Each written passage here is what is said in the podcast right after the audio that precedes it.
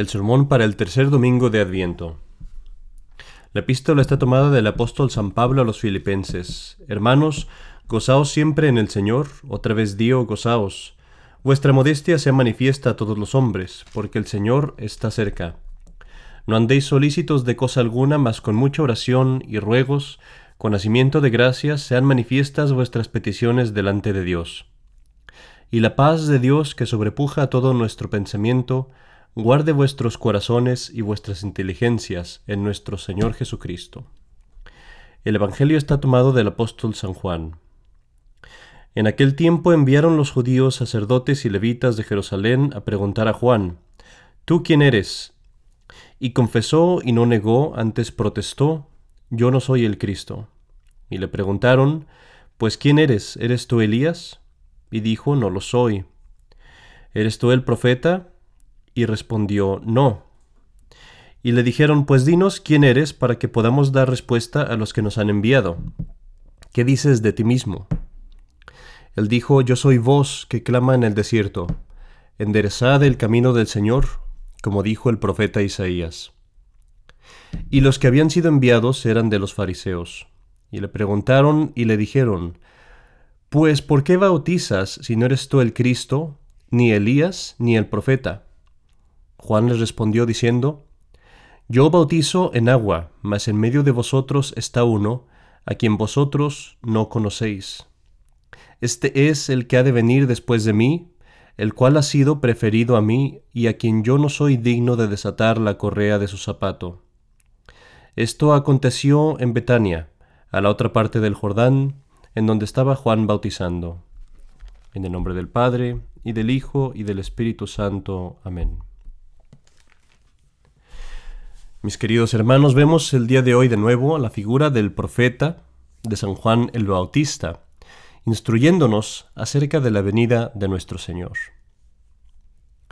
En San Juan, de acuerdo a las palabras de nuestro Señor Jesucristo, vemos al último profeta del Antiguo Testamento y al mismo tiempo al primer profeta del Nuevo Testamento.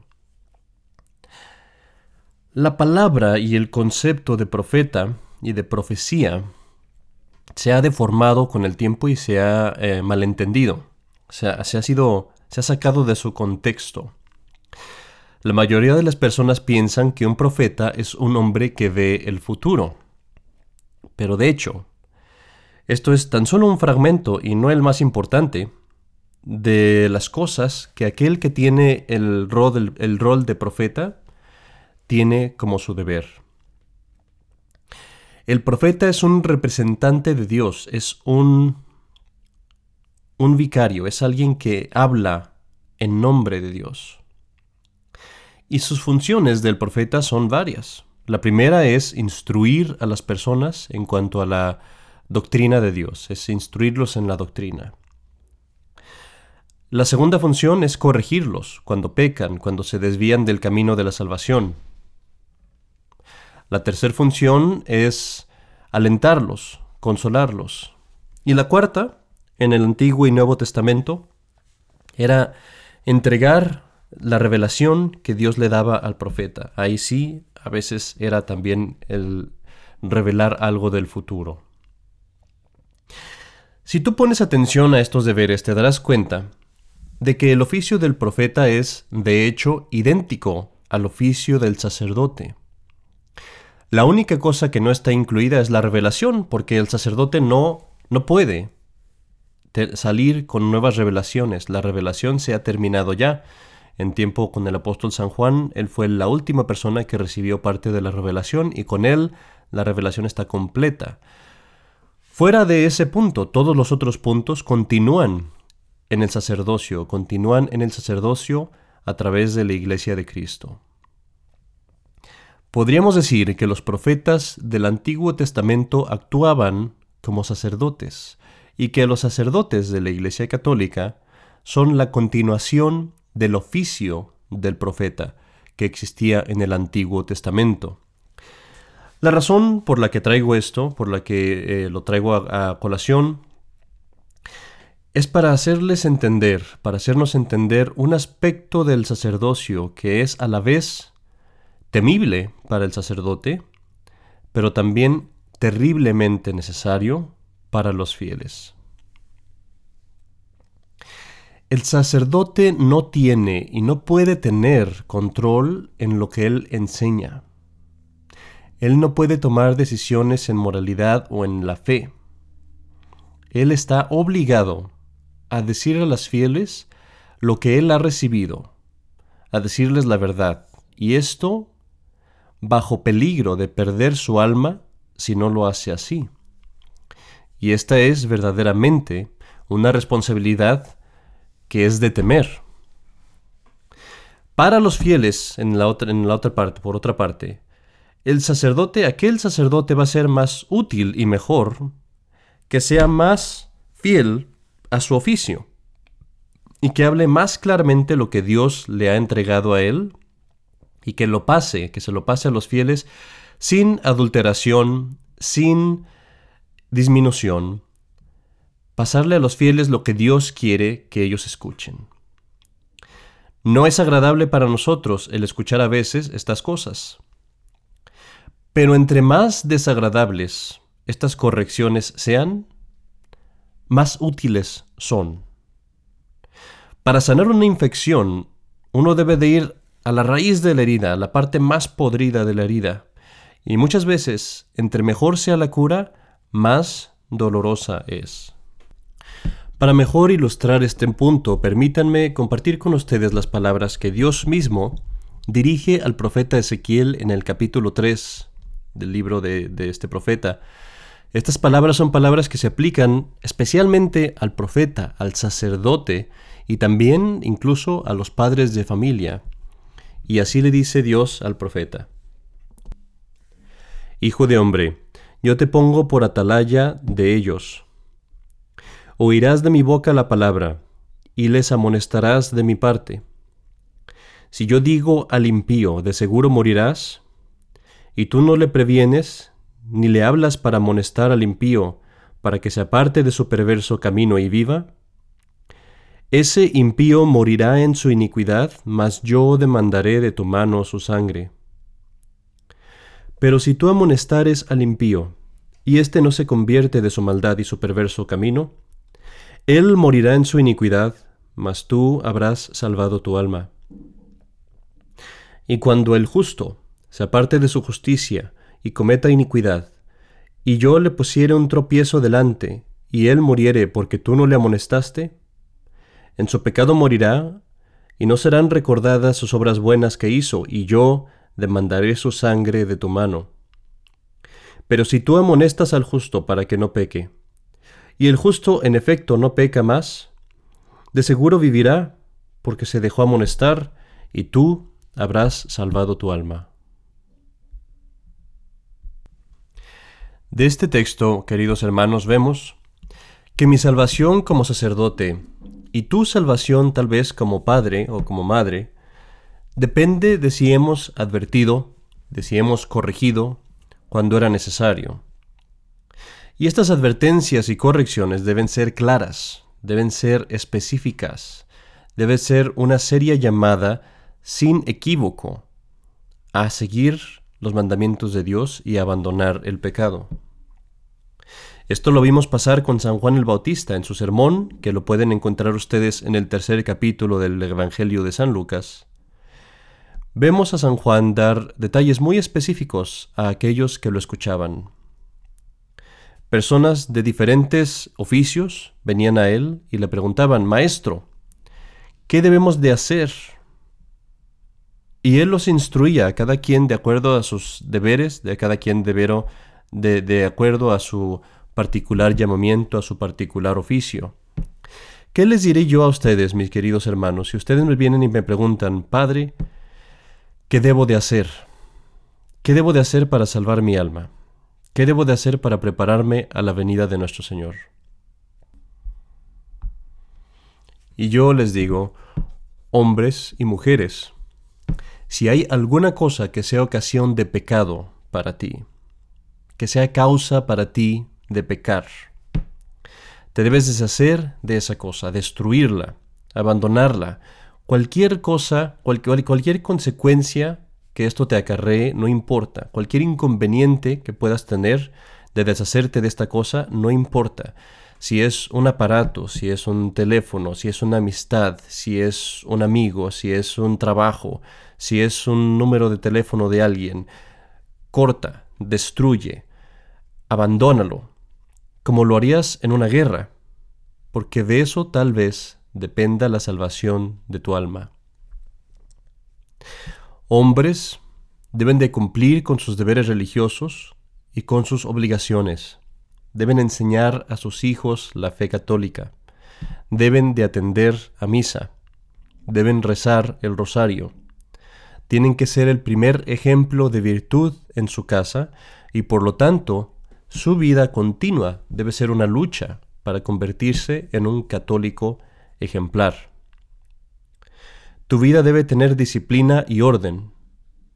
Y si eres un padre, tienes que corregir y entrenar a tus hijos con amor y con paciencia, sin importar qué tan difícil te parezca.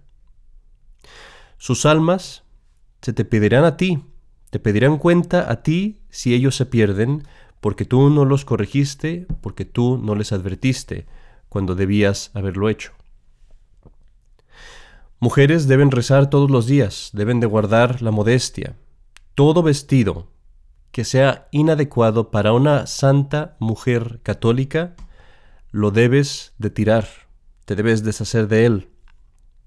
Tú no eres tu propia propiedad, le perteneces a Cristo, y como tal te debes de vestir, como tal te debes comportar. Apártate de las pláticas ociosas. Sé buena, sé honesta, sé amable. Obedece a tu marido, honralo, respétalo. No por sus cualidades personales, sea que las tenga o que no las tenga, sino por el, deber religioso que tienes hacia Dios de honrar a tu marido.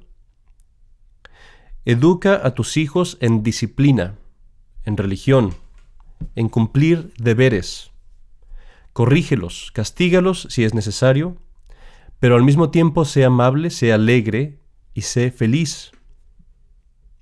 Renuncia al mundo, a su música, a sus noticias, y abraza la cruz de tu Salvador por tu propia salvación. Hijos, obedezcan a sus padres, honrenlos, respétenlos, siempre pidan perdón y arrepiéntanse si en alguna vez fallan en la obediencia o en el respeto que deben a sus padres. Pidan a sus padres que les enseñen la doctrina católica, a ser buenos. Pídanles que los corrijan. Pídales que les den consejo. Ayuda a tus padres materialmente, físicamente y espiritualmente. Sonríe y sé alegre con tus padres, y siempre considérate un siervo de tus padres, un esclavo de tus padres, aunque tengas 18, 30 o 40 años. Reza, sea que te llamen a rezar o que no te llamen a rezar, tú por tu cuenta reza. Y rechaza al mundo, y sobre todo rechaza las malas amistades. No es lícito para un padre el darle celulares, internet, televisión o cualquier otro aparato a sus hijos para su uso personal. No son cosas que sean necesarias y es un riesgo demasiado grande. Como un padre de familia o madre de familia, si tú lo haces, estás poniendo en riesgo la salvación de tus hijos. Yo como sacerdote condeno esa práctica y no soy responsable si tú lo haces. Has sido advertido. No es lícito para un buen cristiano permitir en sus casas formas de entretenimiento que tengan inmoralidad o indecencia, sea que sean malas películas, sea que sea acceso a los medios de comunicación como YouTube o Netflix o cosas así, o sea que sean juegos de videojuegos o cualquier cosa por el estilo, mucho menos se le debe permitir acceso a estas cosas a los niños o a los adolescentes, ni siquiera los adultos deben tener acceso a ellas. Particularmente Netflix y las cosas que vienen con Netflix no son cosas que estén permitidas en un hogar cristiano. En cuanto a yo, como yo lo entiendo, uno tiene que pagar para tener esta plataforma y esta plataforma es abiertamente satánica. Abiertamente apoya contenidos satánicos y los pone en programas para niños y para adultos. Como sacerdote condeno esta práctica también y no soy responsable si tú cooperas con ello. Tú has sido advertido. Estas son las cosas que debemos de hacer. Y más importantemente, en hacer estas cosas, no estamos haciendo sino aquello que es lo mejor para nosotros. Estamos asegurando nuestra salvación. ¿O qué vas a poner en la balanza? ¿Vestidos inmodestos? ¿Pantalones inmodestos en un lado? ¿Y el cielo en el otro lado de la balanza? ¿Vas a poner en un lado de la balanza Netflix, YouTube y todas esas cosas, comparándolas con Cristo en la cruz? ¿Cómo lo vas a poner en la misma medida? ¿Cómo vas a elegir tan siquiera o ponerlos, compararlos tan siquiera? Cualquiera de estas inmundicias con tu Señor, con tu Dios, con tu Creador, con toda tu eternidad. ¿Estás dispuesto a jugarte toda tu eternidad por no renunciar a una forma de entretenimiento? Mis queridos hijos, ningún profeta encontró gusto en decirle a la gente cosas que ellos no querían escuchar. Asimismo, ningún sacerdote desea hacerle la vida difícil a los fieles. Pero al mismo tiempo ningún sacerdote ni profeta debería estar dispuesto a perder su alma con tal de complacer a los hombres. Si tú o alguno de los tuyos se perdiera, si alguno de tus hijos fuera al infierno, porque yo no les advertí a tiempo, porque yo no te dije lo que debías de hacer, yo mismo iría al infierno y ustedes conmigo. Pero yo no quiero ver eso. En lugar de eso te advierto. Y en lugar de eso te digo lo que debes de hacer, para que ahora tú mismo le des cuentas a Dios. Escucha este consejo ponlo en práctica. Vayamos todos juntos al cielo y preparémonos todos juntos a recibir a nuestro Señor. Yo cumplo con mi deber en decirlo, cumple tú con tu deber en hacerlo, y así que todos sigamos el mandamiento y el orden que nuestro Señor Jesucristo ha establecido para nuestra propia felicidad, para nuestra propia salvación. San Juan el Bautista apuntó con su dedo hacia Cristo. Yo antes de terminar este sermón apunto con mi dedo hacia Nuestra Señora. Ve hacia la Virgen María, te digo. Encontrarás que la salvación es fácil y está llena de alegría. Ten devoción diaria a la Virgen, ámala, honrala, acuérdate de ella Reza tu rosario todos los días sin faltar, por amor a ella, confiando en ella, y tratando al mismo tiempo de hacer todo lo que puedas por agradar a Dios.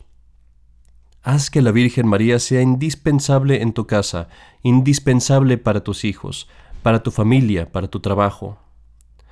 Hombres, rueguen, pídanle a ella todos los días, mujeres, traigan a su familia alrededor de ella Yendo hacia la Virgen María no podemos equivocarnos. Es solamente a través de ella que nuestro Señor Jesucristo viene. En el nombre del Padre, y del Hijo, y del Espíritu Santo. Amén.